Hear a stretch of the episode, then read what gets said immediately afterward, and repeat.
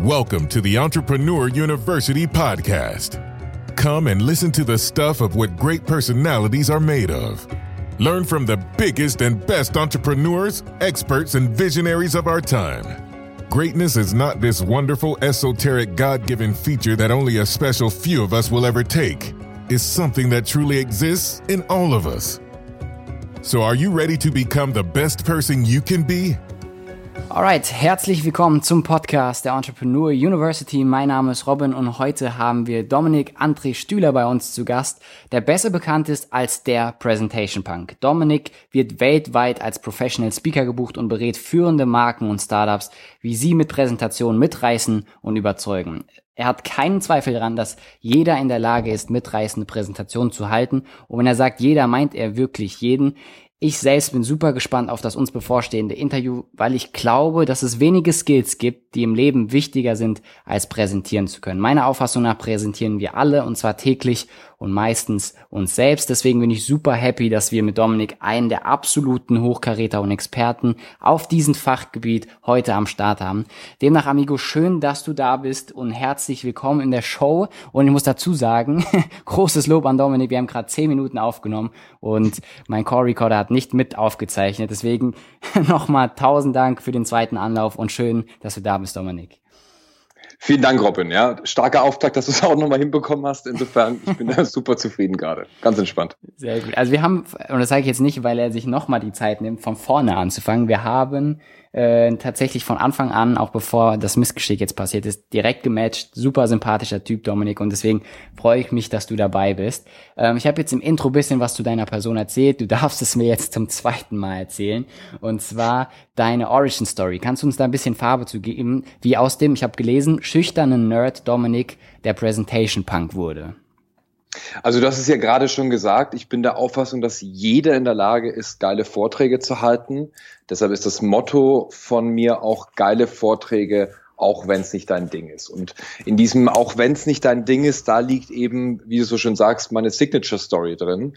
Das heißt, ich war vor sechs, sieben Jahren der klassische Nerd, wie du ihn sonst aus der Schule oder aus dem Studium kennst. Das heißt, ich hatte lange Haare bis unten zur Hüfte. Ich habe ähm, nur eine einzige Hose besessen und war der festen Überzeugung, dass ich auch nicht mehr Hosen brauchen würde. Und du hast mir keine größere Freude machen können, als wenn du mich in Ruhe gelassen hast, Robin.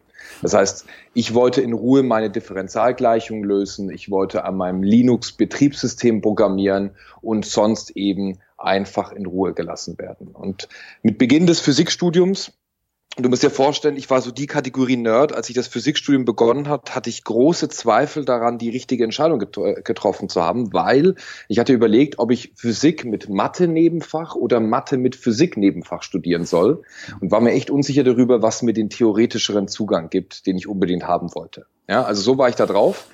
Und ähm, ich hatte mir das Studium in den ersten beiden Semestern als Kassierer bei IKEA finanziert und äh, jeder, der schon mal samstags bei Ikea war, der weiß, was da für unfassbare Schlangen ist und dass das ähm, alles andere als ein angenehmer Job ist. Und dann hatte ich an der Uni gesehen, dass eine Dozentenstelle für IT ausgeschrieben war.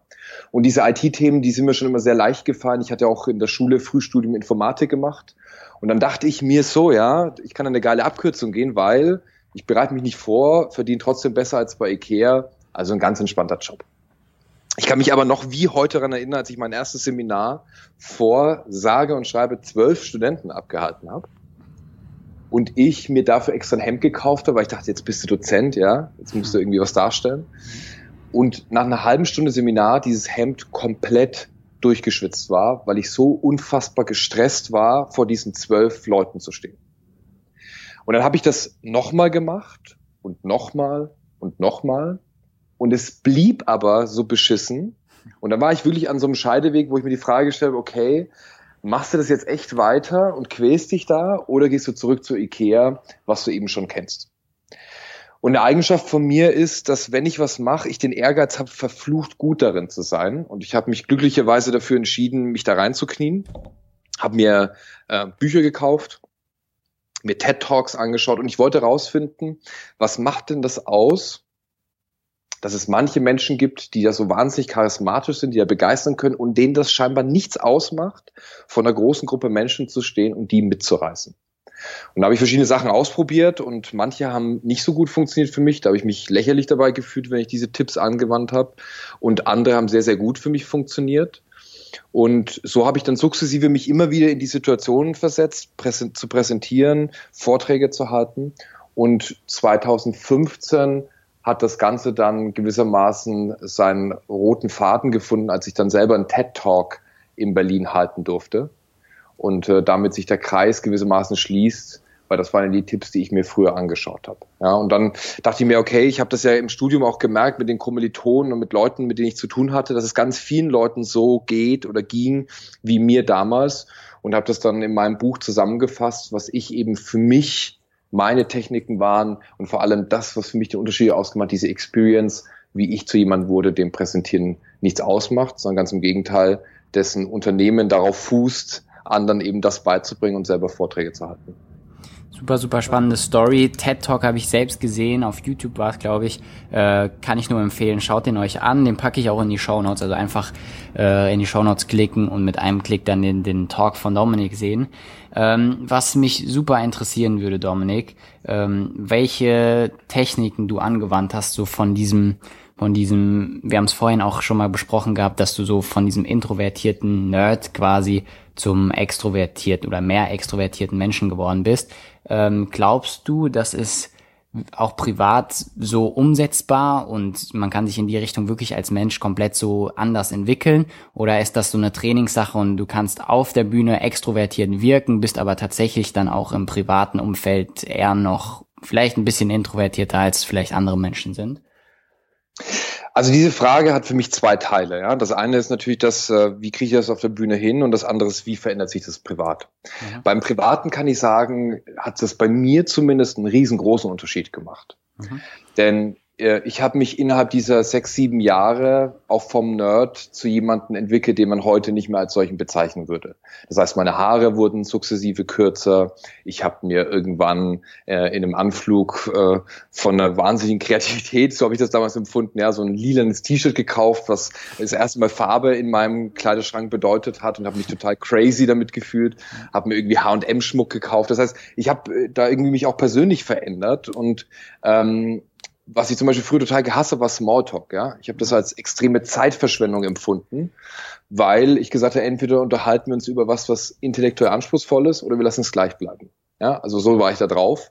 Und heute liebe ich es, mit Leuten anzufangen, über das Wetter zu quatschen und dann daraus die spannendsten Unterhaltungen zu haben, die man so erstmal nicht vermuten würde.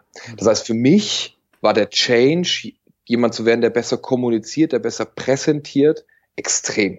Mhm. Also das ist total cheesy jetzt, aber für mich hat sich da mein ganzes Leben geändert. Ja, und jemand, der mich vor sieben Jahren kennt und der mich heute kennt, der matcht das nicht. Also es gibt auch auf dem iPhone so eine Funktion, so eine Fotofunktion, dass er diese Personen, die gleich sind, zusammennimmt. Ja. Und die alten Bilder von mir und meine Bilder, die Selfies von heute, die nimmt er als zwei verschiedene Personen wahr. Okay, krass. So. Also deswegen der private Change war riesig für mich, ja. Und ja. wenn wir dann die Frage stellen, okay, wie kriegt man das denn eigentlich auf der Bühne dann hin? Ähm, da gibt es natürlich verschiedene Techniken, die man anwenden kann. Da können wir dann gleich auch mal tiefer einsteigen, mhm. ähm, welche es sind. Wir fassen das in sieben Stück zusammen. So, das mhm. sind so sieben Kernmethoden. Wenn du die kannst, bist du besser als 80 Prozent aller Leute, die sich auf irgendeine Bühne stellen. Okay. Aber der große Unterschied war für mich tatsächlich, und das ist der Game Changer, sich zu überwinden, in diese Situation zu gehen, obwohl es keinen Spaß macht. So ganz im Gegenteil, das tut dir richtig weh. Mhm. Ja und trotzdem immer wieder zu üben und üben und üben und üben. Und das ist mit Abstand der unsexyste Tipp, den ich den Leuten da draußen geben kann. Ja, das ist so ernüchternd, weil jeder wünscht sich so eine Wunderpille. Aber es gibt keine Abkürzung, was das angeht. So, man muss sich den Arsch dafür aufreißen, muss sich in die Situation geben und muss sich überwinden und das entsprechende Mindset dafür haben. Sonst wird sich nichts ändern.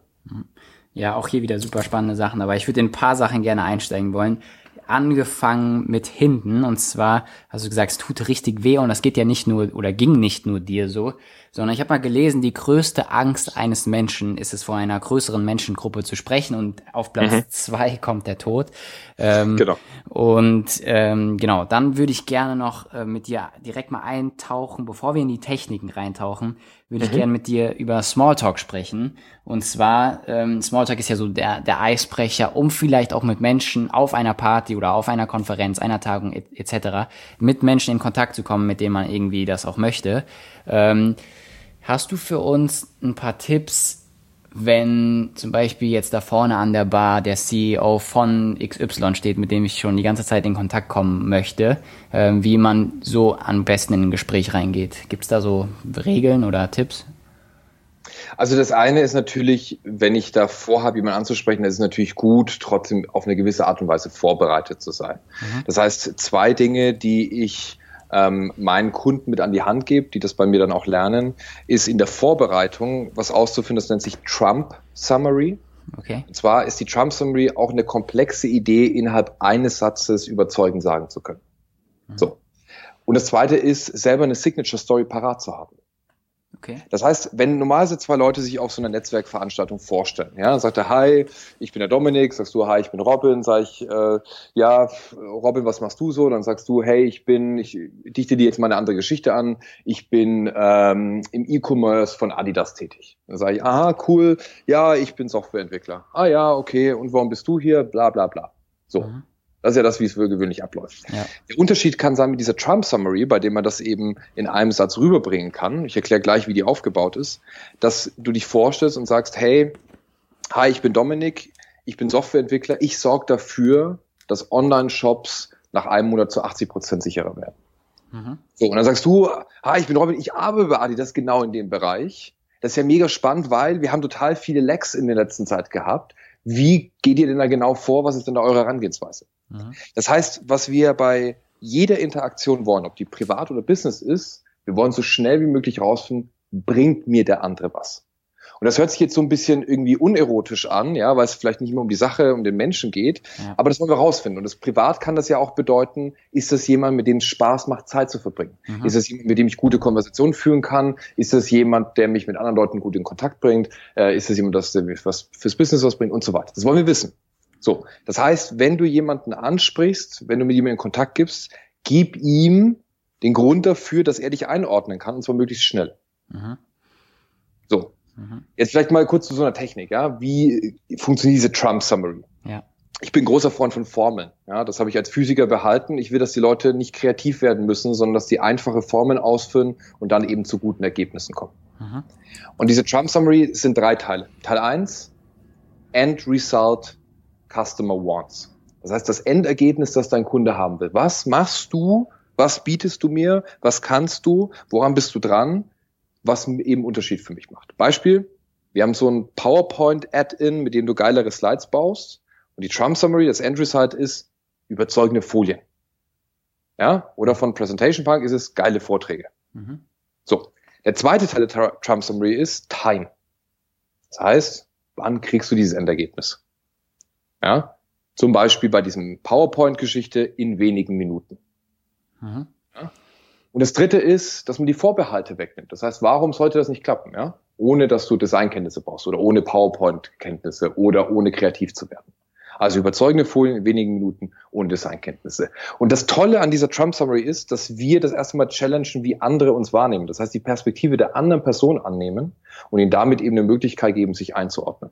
Das heißt, wenn du auf so einen CEO zugehst und ihn dann eben ansprichst, und dich dann vorstellst, gibst du ihm gleich was, mit dem du er dich einordnen kann und was eben auch Futter ist, um damit dann einzusteigen. Ja, super hilfreich schon direkt jetzt gewesen. Dieser Perspektivwechsel quasi, was kann ich dem anderen bieten, um überhaupt interessant in Anführungszeichen zu wirken. Und auch lustig, obwohl es mir eigentlich, glaube ich, schon klar war, aber es ist mir jetzt irgendwie vom Unterbewusstsein ins Bewusstsein gekommen, dass wir uns nur mit Menschen wirklich umgeben und Zeit verbringen wollen, wenn die uns auch einen Mehrwert bieten wollen. Ähm, auch wenn du es gesagt hast, wenn es nur in Anführungszeichen das ist, mit anderen Zeit zu verbringen und die auch spaßig zu verbringen. Genau. Ähm, ja, also danke dafür schon mal. Das ist mir jetzt irgendwie nochmal klarer geworden. Ähm, wir, wir hören oder ich höre oft, wenn es ums, um Speaken geht und so weiter, dass Storytelling extrem wichtig ist. Ähm, mhm. Warum ist das so? Und hast du vielleicht sogar eine Story irgendwie, die du mit uns, uns und der Community teilen möchtest? Ja. Also Storytelling ist der Game Changer. Ja? Ich meine, Storytelling ist ein Thema, ist ein Buzzword, das hören wir jetzt schon seit, keine Ahnung, 10, 15 Jahren. Sagt jeder, man muss immer Storytelling machen.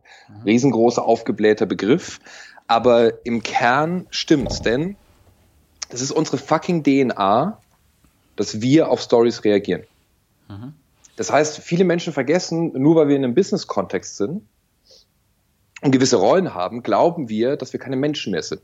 Das heißt, ich habe ja viel mit Vorständen, VPs, Geschäftsführern und so weiter zu tun, die ich coach. Mhm. Und viele Leute, die in den Ebenen darunter sind, sagen, boah, ich muss da total fachlich sein und nur darauf schauen, harte Fakten und bis ins Detail zu gehen, um den zu überzeugen. Aber der hat ja nicht sein Menschsein verloren, nur weil er ein Vorstand ist. So ganz im Gegenteil. Je höher man kommt, desto emotionaler werden die Menschen. Ja? Das glaubt man erst nicht, ist ein bisschen konterintuitiv. Aber wir sind alle Menschen, wir ticken alle nach Stories.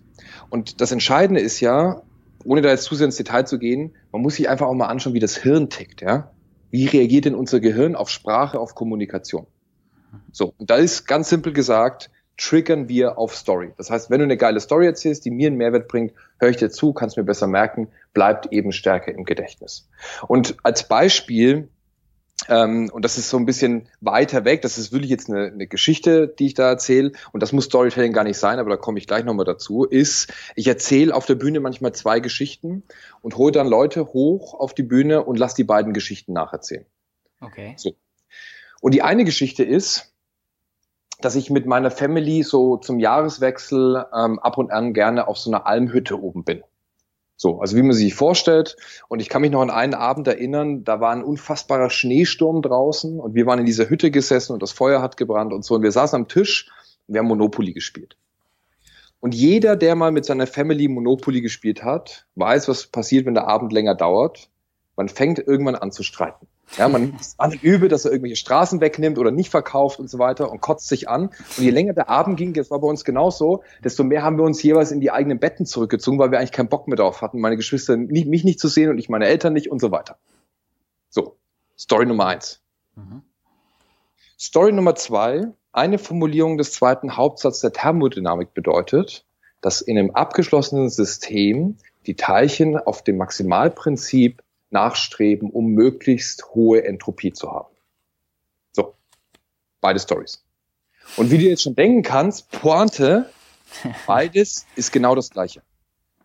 Okay, ja. Das heißt, in der Thermodynamik heißt es nichts anderes als ein abgeschlossenes System, Schneehütte, wir sind nicht nach draußen gegangen. Je länger die Zeit vergeht, desto weiter gehen die Teilchen auseinander. Je länger die Zeit verging, desto mehr haben wir uns zurückgezogen, bis irgendwann so ein Gleichgewicht kommt.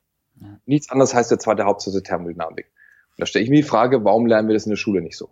Warum muss es so ätzend gemacht werden? Ja? ja. Also das ist mein Unterschied so in Stories, aber Story heißt nicht immer eine schöne Geschichte zu erzählen, sondern wenn deine Zuschauer, die das jetzt hören, Storytelling hören, sollen sie an eine einzige Sache denken. Und das ist das ultimative Prinzip, Vorträge aufzubauen, Gespräche aufzubauen, Meetings abzuhalten. Ist der Wechsel im Kontrast. Das heißt, wie war es gestern, wie wird's morgen? Zwischen Problem und Lösung, hell und dunkel und so weiter. Also immer diese Stufe zwischen, wie war es gestern, wie könnte es sein, wie war, es morgen, wie könnte es sein. Also dieses, dieses Wechselspiel, das ist Storytelling. Wir mhm. leben von Kontrasten. Das heißt, wenn du Bücher durchliest, wenn du Filme anschaust und so, das sind immer die Kontraste. Schau dir Star Wars an. Der kleine Yoda, ja, der alte, runzige Yoda, aber der sehr weiße und sehr stark eigentlich ist, der ist für sich ja schon ein Kontrast. Und dann der junge Padawan, Luke, ja, der eben äh, groß ist, der jung ist, der aber unerfahren ist. Und dann natürlich auch der Gegenpol mit der schwarzen Seite der Macht und so weiter. Das heißt, es lebt von Kontrasten, es lebt von Helden und Antihelden. Und dieser Kontrast ist Storytelling, nicht mehr und nicht weniger. Okay, auch hier wieder super spannend. Äh, zwei Sachen, die ich mir mitgeschrieben habe. Einmal am Anfang, äh, Geschäfte werden zwischen Menschen gemacht, also dass man sich das einfach nochmal vor Augen führt. Dann Stories, ganz simpel, bleiben einfach besser im, Ge im Gedächtnis. Und dieses Wechselspiel zwischen beispielsweise, wie war es gestern, wie wird's morgen, einfach diese, diese Kontraste. So sind Stories aufgebaut, sagst du. Genau, also da, was wir vielleicht in die Show Notes packen können, wir haben da so ein kostenloses Storyboard, mhm. ähm, wo die Teilnehmer einfach eine Anleitung bekommen, wie man so eine Story aufbaut, wo genau dieses Treppenmodell nochmal dargestellt ist, aber dann ein bisschen einfacher zum Ausfüllen. Das können wir gerne mit dazu packen. Packen wir definitiv rein. Also wie man eine Story aufbaut, ähm, den Link dazu ist dann in den Show Notes ist notiert. Und ja, also mega, mega interessant bis hierhin und deswegen lass uns gleich weitermachen. Ähm, Gibt es ähm, auch öfter, arbeitest du öfter mit Reflexionsfragen auch während dem Vortrag? Das heißt, dass du deinen Zuhörer oft so fiese Fragen stellst, ähm, um einfach deren Aufmerksamkeit zu prüfen oder, oder halt einfach um zu sehen, ob die es verstanden haben, etc.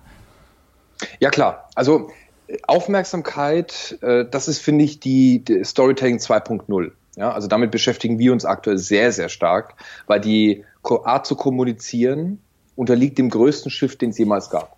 Aber die Leute präsentieren immer noch so, als wäre es 1994. Mhm. Und ich verstehe es nicht, ja. Warum wir auf Social Media und so ganz anders reagieren. Es dauert drei Sekunden, bis jemand entscheidet, ob er bei Facebook auf einem Video hängen bleibt oder nicht. Mhm. Das Video kann danach zwei Stunden gehen, das ist nicht das Thema. Aber ich habe drei Sekunden Zeit, jemand davon zu überzeugen, ob ihm das was bringt oder nicht.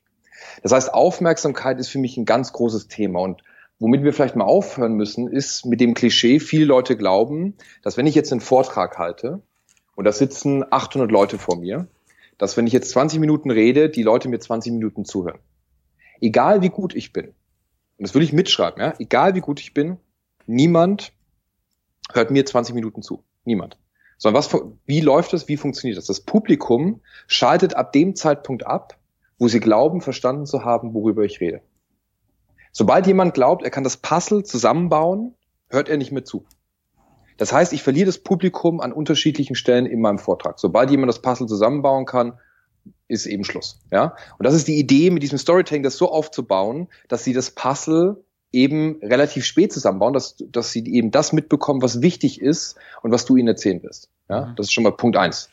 Und diese Aufmerksamkeit, wenn es heißt, hey, Interaktion auf der Bühne, stell auch mal Fragen oder lass sie reflektieren, das mache ich auch alles oder habe ich auch alles gemacht in dem TED Talk, den Sie sich anschauen, da hatte ich sogar zehn Sekunden die Klappe und lass sie zehn Sekunden darüber nachdenken, warum die eigentlich noch nicht papierlos sind. Mhm. Die Frage habe ich mir früher nie gestellt, ja. Das war für mich offensichtlich, Papier zu nutzen. Und dann warte ich zehn Sekunden darüber nachzudenken. Aber heute, muss ich sagen, mache ich ganz andere Formen von Interaktion auf der Bühne äh, und arbeite mit den Leuten. Das heißt, auch wenn ich da so einen Raum mit 800 Leuten habe, ist Q&A cool, mache ich auch. Aber ich versuche die auch in dem Vortrag mit einzubauen, indem ich die dann zum Beispiel äh, auf die Bühne hole, um dann solche Stories nachzuerzählen oder mit ihnen gewisse Dinge dann vielleicht auch erarbeite, damit sie es gleich mit ausprobieren. Das heißt, du wirst mich niemals auf einer Bühne sehen, wo ich länger als 20 Minuten spreche, tendenziell kürzer und dann will ich mit den Leuten lieber arbeiten. Okay, interessant. Ähm, wir halt, wir machen ja auch Speaking-Events und da auch uns schon Gedanken drüber gemacht haben zu der Dauer der Vorträge. Ja. Ähm, ich finde es kurz und knapp cool. Ähm, ich habe manchmal so ein bisschen die, die Angst oder die, mhm. sehe die, seh die Gefahr, dass der Redner, wenn er jetzt noch nicht so bekannt ist, äh, ja. gar nicht aus dem, also sich kaum richtig vorgestellt hat mhm. und direkt schon wieder von der Bühne muss. Was sagst du zu diesem Ansatz oder zu dieser Theorie? Naja, also ich kann diese Angst erstmal verstehen, ja. Mhm. Ähm, auf der anderen Seite muss man sagen, dass TED das schon seit Jahren propagiert und da ist die Obergrenze 18 Minuten. Okay. Ähm, und ich finde, die haben das ganz gut hinbekommen. Ja, es gibt ja jetzt ein zweites, es gibt ja ein zweites Format in Deutschland, das heißt 12 Minutes Me. Mhm. Und da hast du zwölf Minuten Zeit, einen Vortrag zu halten. Zwölf Minuten hat das Publikum Zeit, dir Fragen zu stellen. Und dann hast du zwölf Minuten Zeit, mit allen zu netzwerken. Okay. Mhm. Da habe ich auch schon gesprochen. Ich fand das total spannend, ja. Mhm. Das heißt, es gibt diesen alten Spruch von Goethe, ich hatte keine Zeit, einen kurzen Brief zu schreiben, deswegen habe ich einen ganz langen geschrieben. Das heißt, kurz und knapp erfordert Aufwand und es wirkt immer so, derjenige, der es so einfach und der es so simpel darstellt und der es so auf den Punkt bringt, der hat sich ja keine Gedanken gemacht. Ja, weil das Langkettige und das Schwere, das ist das, was so deutsch ist und was kompetent wirkt und was darstellt. Aber das ist tatsächlich auch eine meiner großen Missionen, damit aufzuräumen. Also ich bin Dozent an zwei Universitäten und habe da ganz viel auch mit Doktoranden und Bachelorstudenten zu tun. Und denen wird das richtig eingeimpft, dass wenn es lang und dröge ist, ist es spannend, äh, beziehungsweise wissenschaftlich. Und das, was eben dann spannend ist, das äh, kann man nicht machen, weil das dann zu krass. Ja? ja. Also deswegen, wenn du mich fragst, ähm, würde ich die Vorträge kurz und knapp halten und dann lieber in irgendeiner Form mit dem Typen interagieren zu lassen. Das heißt ja nicht, dass er früher von der Bühne muss. Ja, ja. Aber dann würde ich einfach das Format ändern. Ne? Mhm, okay, ja, spannend. Und äh, das Zitat von Goethe gefällt mir sehr, sehr. Goethe war es, richtig? Ja, genau. Ja, ja. gefällt mir sehr, sehr gut an der Stelle.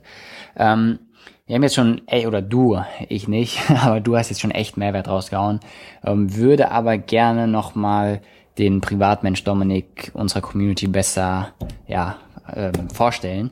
Und deswegen schmeißen wir mal gedanklich den Beamer an und sehen uns das Inhaltsverzeichnis der Präsentation an. Die Präsentation heißt Das Leben des Dominik Stühler. Ähm, welche Kernthemen haben dich geprägt? Also äh, im Inhaltsverzeichnis, was für Oberpunkte werden wir dort finden? Ja, also Schule hat mich extrem geprägt. Ich glaube, ich habe den kompliziertesten und schlimmsten Schulweg, den man sich vorstellen kann. Mhm. Also ganz kurz äh, von der Grundschule auf äh, Förderschule, dann Hauptschule, Realschule, Gymnasium, drei Klassenübersprung, Frühstudium Informatik, Physikstudium. So, das, das ist die sehr kurze Variante, aber das, was sich jetzt so simpel anhört, ähm, hat mich extrem geprägt und nicht nur positiv, sondern es hat mich auch sehr krank gemacht. Mhm. Äh, deswegen ist das ein sehr wichtiger Abschnitt für mich. Der zweite sehr wichtige Abschnitt ist tatsächlich für mich diese Dozententätigkeit gewesen. Da hat sich sehr viel für mich verändert und auch der Wunsch, eine eigene Firma zu gründen, ist da dann groß geworden. Insofern ist das definitiv ein großer Aspekt für mich gewesen. Ähm, es wird definitiv eine Überschrift sein zum Thema, wie ich papierlos wurde, weil ich da auch angefangen habe, einen Size Zero Haushalt zu haben, also wo ich noch kaum was besessen habe. Ich habe alles Mögliche verkauft und gespendet. Und diese Freiheit ähm, und damit das einhergehen, dass ich eben sehr viel unterwegs war und nur noch im Hotel gelebt habe, zwei Jahre lang, hat ähm, einen großen Einfluss auf mich gehabt. Bis hin heute, äh, wo ich für mich eben verstanden habe, dass meine Superpower Lernen ist, anderen was beizubringen und äh, entsprechend die Punk Academy das auch als Mission hat, nämlich schlechtes Lernen abzuschaffen, weil ich eben durch Schule und Studium da so geprägt wurde und ich gemerkt habe, dass ich da ein riesengroßes Talent habe, was ich vorher so gar nicht wahrgenommen habe. Super schön, dass sich unsere Mission hier decken auch, ähm, weil auch wir mit der Entrepreneur University so aus oder an der Kritik an institutionellen Universitäten so unsere eigenen Anführungszeichen ins Leben gerufen haben. Weil awesome. ich, ja, weil ich der Meinung bin, dass man in der Uni, äh, selbst noch Student, äh, mehr schlecht als recht, aber dass wir ähm, nicht das lernen, was wirklich wichtig fürs Leben und auch fürs Business. Ja. Ich habe also während der während der Uni auch ein Startup gehabt, mit das sich mit Import und Export beschäftigt und habe halt mhm. halt gemerkt, obwohl ich BWL studiert hatte, äh, dass mich das überhaupt nicht irgendwie unterstützt in meinem Startup und deswegen ja. ähm, oder zum größten Teil nicht unterstützt. Deswegen auch die eigene Uni gegründet. Schön, dass sich da unsere Mission ähneln und decken. Und wenn wir noch mal auf die Präsentation über das Leben des Dominik Stühler eingehen, mhm. ähm, die extrem spannend auch war, vor allem die, der schulische Werdegang. Ähm, was soll auf der Schlussfolie stehen? Revolutioniere. Das heißt, den Anspruch zu haben, Dinge zu hinterfragen, nicht alles hinzunehmen, was wir gesagt bekommen, mhm. ähm, das zu challengen und den unbedingten Anspruch zu haben, was zu hinterlassen und einen Unterschied bei den anderen zu machen. Äh, das ist mein eigener Anspruch und äh, warum ich eben bei dieser Firma auch der Punk Academy mittlerweile Entscheidungen treffe, die äh, zehn Jahre lang in der Zukunft liegen. Weil ich eben an den großen Unterschied glaube, den wir versuchen bei den Menschen zu machen und deswegen steht auf der Schlussfolie nur das Wort revolutioniere. Okay, wow, super, super cool. Ähm ich habe jetzt so selbstverständlicherweise irgendwie gesagt, wir schmeißen gedanklich den Beamer an, pipapo. Ähm, das bringt mich jetzt auf eine andere Frage nochmal, um dann nochmal jetzt wertvollen Content zu bieten. Ähm, Präsentationsform. Und zwar, was für Präsentationsformen hältst du für angebracht und für zeitgemäß heutzutage? Also es ist immer eine Frage des Kontexts, muss man sagen. Ja, ich kann dir mal erzählen, äh, womit ich arbeite. Mhm. Ähm, auf der Bühne habe ich meistens nur einen einzigen Slide, okay. äh, wo irgendein Call to Action draufsteht. Mhm. Äh, ich hatte bei diesem 12 Minutes Me, was ich angesprochen hat, hatte ich auch für eine Sekunde einen harten, erigierten Penis gezeigt. ähm, aller Fight Club, weil ich über Aufmerksamkeit gesprochen habe und testen wollte, wem das auffällt, wenn man wirklich eine geile Story erzählt und wer das mitkriegt. Und äh, das hat eben bei 300 Leuten, vor denen ich gesprochen habe, und es waren auch meine Geschwister und so mit dem Publikum gesessen, ähm, ist das wirklich nur ein Bruchteil der Leuten aufgefallen, dass das überhaupt irgendwas aufgeblendet wurde. Ähm, das heißt, da bin ich sehr minimalistisch, wenn ich bei Pitches bin. Das heißt, wir sind ja eine B2B-Firma und äh, wir dann bei irgendeiner Kunden, einer der Kunden wie Allianz oder Zalando oder Ikea so gepitcht haben, ähm, habe ich mittlerweile nur mein Handy und äh, bin sehr stark auf Mobile und zeige da meistens dann irgendwelche Bilder und mache das sehr intim, indem ich den Leuten das dann auch in die Hand drücke. Ähm, das heißt sehr, sehr minimalistisch. Aber das heißt nicht, dass man nicht auch geile PowerPoint-Präsentationen halten. Also ich finde dieses Bashing, das ist so echt 2007 zu sagen, wenn du eine PowerPoint nimmst, dann bist du scheiße, ja.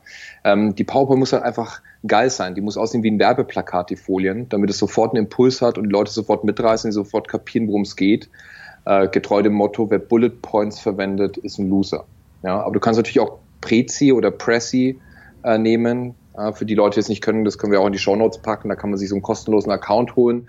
Äh, ist eine ganz andere Art, sowas aufzubauen, weg von Folien hin zu einer großen Fläche, auf der man Inhalte platziert und dann kann man das so wie so ein Weg entlang gehen, zoomen, rausgehen. Ist für Storytelling sehr angenehm.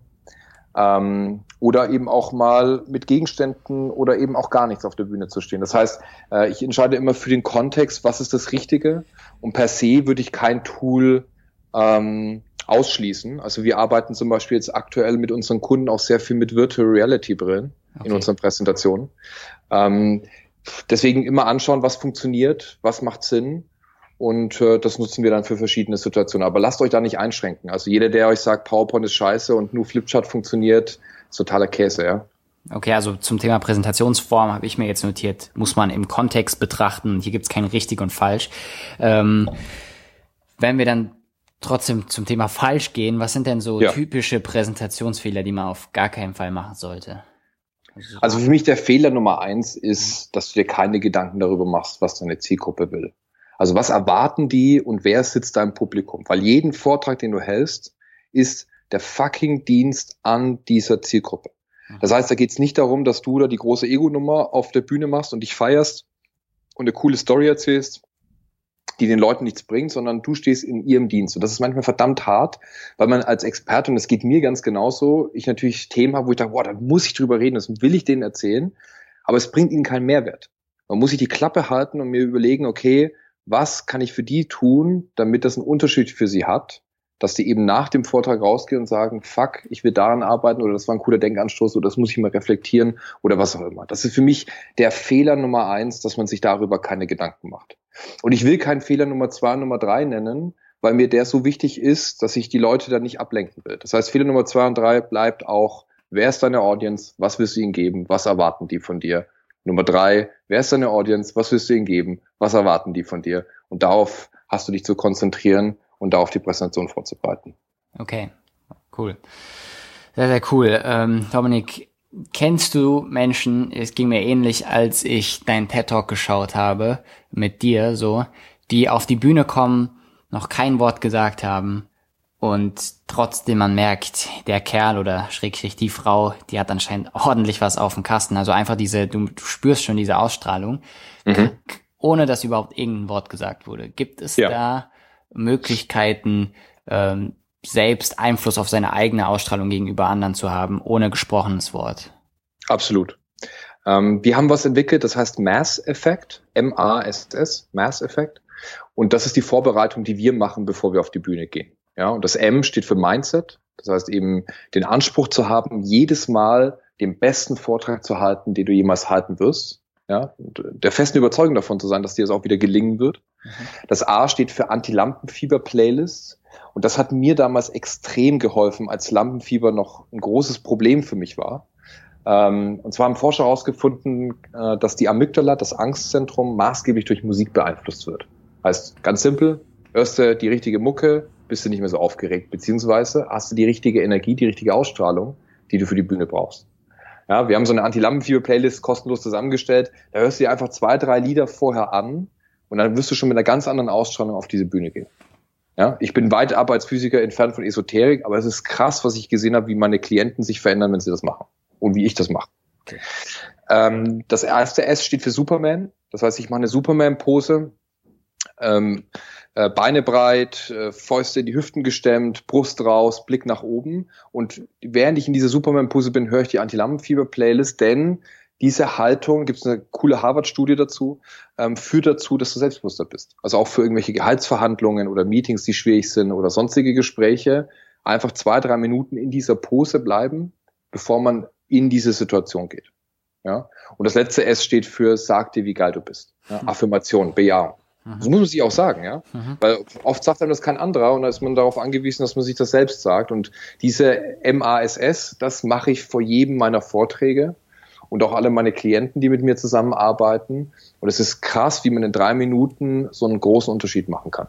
Ja, ja wow, cool. Äh, können wir das auch irgendwie in die Shownotes packen? Die, Na klar. Perfekt. Schickst du mir alles nachher unbedingt zu, damit ich das reinpacken kann. Ähm, Gut, wir haben vorhin ein bisschen Kritik an der Uni geübt. Welches Studienfach existiert derzeit nicht an Unis, müsste aber deiner Meinung nach unbedingt irgendwie am Start sein? Das ist eine wahnsinnig spannende Frage, ja. Ähm, ich kann gar nicht sagen, welches Fach das ist. Also mir geht es tatsächlich mehr um die Herangehensweise. Und was ich mir wünsche, völlig unabhängig vom Fach, ist, dass an der Uni Experience gelehrt wird. Das heißt, was ist der Unterschied zwischen einem Projektmanager, der gerade seine Ausbildung fertig hat und einem, der schon 15 Jahre macht? Experience. Mhm. Ja, du antizipierst andere Sachen, du siehst andere Dinge, die jemand, der nicht erfahren ist, nicht sehen würde. Du äh, bist schon durch die Scheiße gegangen, du bist durch den Schmerz gegangen und bist dadurch eben anders gestärkt. Und ich würde mir wünschen, dass in Schule und Universität man reale Erfahrungen machen kann in so einer Sandbox, die man dann mit jemand Erfahrenes wie einem Professor besprechen kann, reflektiert, um dadurch besser zu werden. Das heißt, Experience macht für mich im Lernen den ganzen Unterschied aus. Ja, definitiv. Ähm, sehe ich genauso. Ähm, gibt ein, das packe ich auch mal in die Show Notes von Saatguru. Es geht so ein bisschen auch ähm, ins Spirituelle rein, ähm, der auch immer wieder sagt, ähm, egal ob ich dir eine Geschichte erzähle, die du glaubst oder nicht glaubst, es macht keinen Unterschied, weil es bleibt still eine Story und du musst erst es selbst erfahren haben und erst dann, genau. erst dann kannst du überhaupt mitreden. Also erst die Erfahrung macht das aus. Ähm, genau. Und ich würde gerne ganz zum Abschluss jetzt nochmal, Dominik, äh, würde ich gerne so ein Mantra, würde ich mal sagen, oder einen Rat an unsere Community, den du vielleicht auch deinen Kindern weitergeben würdest, wenn du könntest. Also einen einzigen, ähm, der irgendwie für dich der Gamechanger Nummer eins war? Ja. Alles hat zwei Seiten. Geil. Ja, das ist, das ist echt so. Man lasst euch auch von den ganzen Online-Sachen, die da draußen sind, lasst euch da nicht so blenden. Alles hat im Leben zwei Seiten und auch alles Negative hat eine positive Seite. Ähm, das ist wirklich was, was ich hart lernen musste. Die Medaille hat immer zwei Seiten. Super schön. Ohne Licht kein Schatten und so weiter und so fort. Ähm, Dominik, ich glaube, da waren jetzt einige von unseren Zuhörern, die da mehr erfahren möchten über die Thematik präsentieren und die da, glaube ich, dich als richtigen Ansprechpartner sehen. Ähm, wo können wir mit dir in Kontakt treten und mehr über dein Tun und Handeln irgendwie in Erfahrung bringen? Ähm, eine Möglichkeit ist presentationpunk.com. Da findet ihr vor allem auch die ganzen Tools, die wir verlinken werden. Da gibt's äh, noch zahlreiche mehr. Die geben wir alle kostenlos raus. Da müsst ihr auch nicht anmelden dafür, so könnt ihr direkt downloaden. Und das andere ist der YouTube-Channel, ähm, wo wir jetzt mittlerweile dabei sind, den aufzubauen. Da gibt's kostenlose Videoserien, die wir jeden Tag posten. Das ist einfach youtube.com slash presentationpunk. Und äh, auf den beiden Sachen findet ihr genügend Stoff, um erstmal zu testen, zu üben und auszuprobieren. Super, packen wir auch alles in die Show Notes rein. Ähm, also ich glaube ich heute definitiv viele Sachen, die wir in die Show Notes packen. Aber ähm, alles Zeug, das ich mir auf jeden Fall auch danach umgehend reinziehen werde. Ähm, Dominik, es hat mir wirklich, wirklich sehr, sehr, sehr viel Spaß gemacht. Da war sau viel wertvolles Wissen für mich dabei. Ich habe hier ja, guck mal, zweieinhalb Seiten mitgeschrieben für mich privat selbst. Stark. Und, und also zweieinhalb kleine Seiten, muss ich dazu sagen. Was ist das für ein Format? Äh, A5. und ähm, bin wirklich happy, dass das geklappt hat. Ähm, ich wünsche dir einen schönen Tag. Hoffe, wir sehen uns auch mal privat und live und in Farbe bald. Würde mich sehr freuen. Ja, mich auch. Und ja, bis dahin alles Gute dir und danke für deine Zeit und danke nochmal zum Abschluss für dein Verständnis, dass wir da die Hälfte der ersten Folge nochmal komplett neu aufnehmen mussten. Ich danke dir. Ciao, Robin. Hau rein, Dominik. Ciao. Thank you for spending your time with us. Always remember, don't talk about your goals anymore, make them reality. It doesn't matter what happened yesterday. What's important is what happens now. So go out and make your dreams come true.